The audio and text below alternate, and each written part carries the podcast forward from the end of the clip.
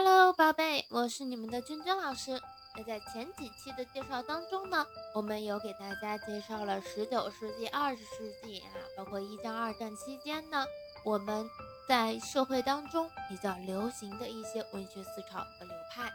那在我们之前的介绍当中，也有给大家说啊，我们好像就从这个，呃，最早的话是从十七世纪开始介绍的。那究竟啊，在十七世纪的前后，还有没有一些发生其他的一些当时的社会运动，导致我们的一些思潮的涌现？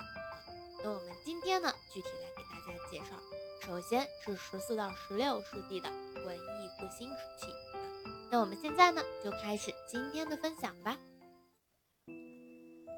十四到十六世纪，欧洲新兴资产阶级的思想文化运动。被当时的资产阶级史学家认为是古代文化的复兴，因而呢称为文艺复兴。新兴资产阶级出于对本阶级的利益和要求，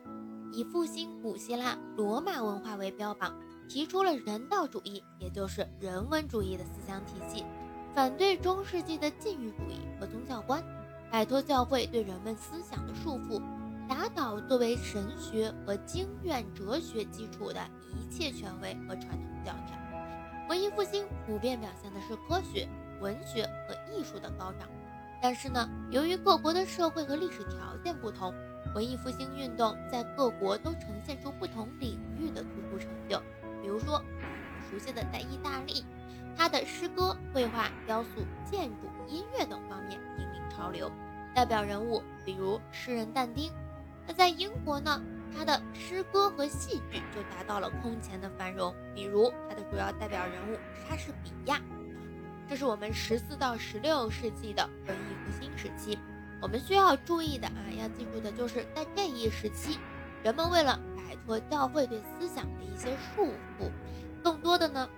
以打倒神学、突破传统教条主义，以这个方面呢去进行一些呃文艺创作。